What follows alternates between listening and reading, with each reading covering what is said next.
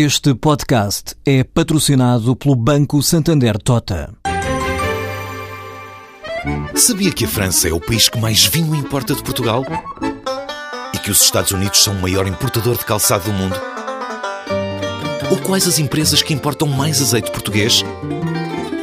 No portal Santander Trade, encontra todas as respostas para internacionalizar a sua empresa, desde mercados a procedimentos, redes de contactos e ferramentas para dinamizar a sua atividade exportadora. Descubra mais em santandertrade.com. Santander Tota, um banco para as suas ideias. Segundo a entidade estatística da União Europeia, a estimativa do desemprego em Portugal no passado mês de maio era de 14,3%, menos 3 décimas de ponto percentual em relação a abril, portanto, uma tendência longa já, de há mais de um ano, que se mantém e que, acumulado, já tem a sua expressão. Eh, chama a atenção que há um ano atrás, eh, em maio de 2013, a taxa era de 16,9%, o que quer dizer que havia qualquer coisa como mais 130 mil desempregados do que há agora. Ou seja, por cada seis desempregados de há um ano, agora só há cinco. Diminuiu em um sexto o acumulado nos últimos 12 meses eh, do número de desempregados em Portugal. É uma tendência positiva, evidentemente, embora não haja ainda, estes dados não nos permitem tirar grandes conclusões. Porquê?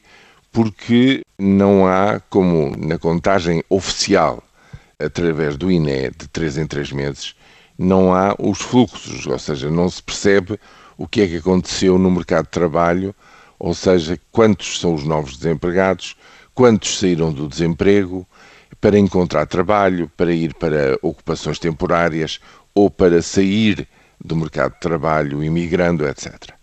A tendência continua a ser positiva. Eu espero, pelo menos, que nos próximos três meses volte a cair o desemprego porque estamos na melhor fase do ano, onde há bastante emprego sazonal ligado ao turismo, ligado à construção civil, e isto tem eh, várias consequências. A primeira consequência é de que as expectativas se inverteram, ou seja, as famílias, os consumidores, têm agora uma posição mais otimista, mais favorável, porque, entre outras coisas, esperam que o desemprego continue a cair.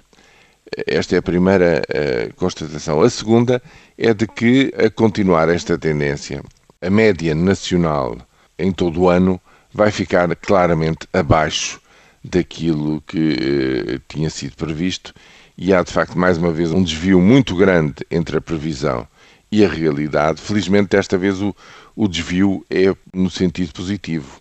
Em 2012, por exemplo, houve um desvio muito negativo, ou seja, o desemprego explodiu, cresceu exponencialmente e agora está a recuar também de forma mais rápida do que se poderia pensar, de tal forma que nesta medição de maio do Eurostat, Portugal volta a assumir a segunda maior queda eh, em termos de desemprego a nível europeu.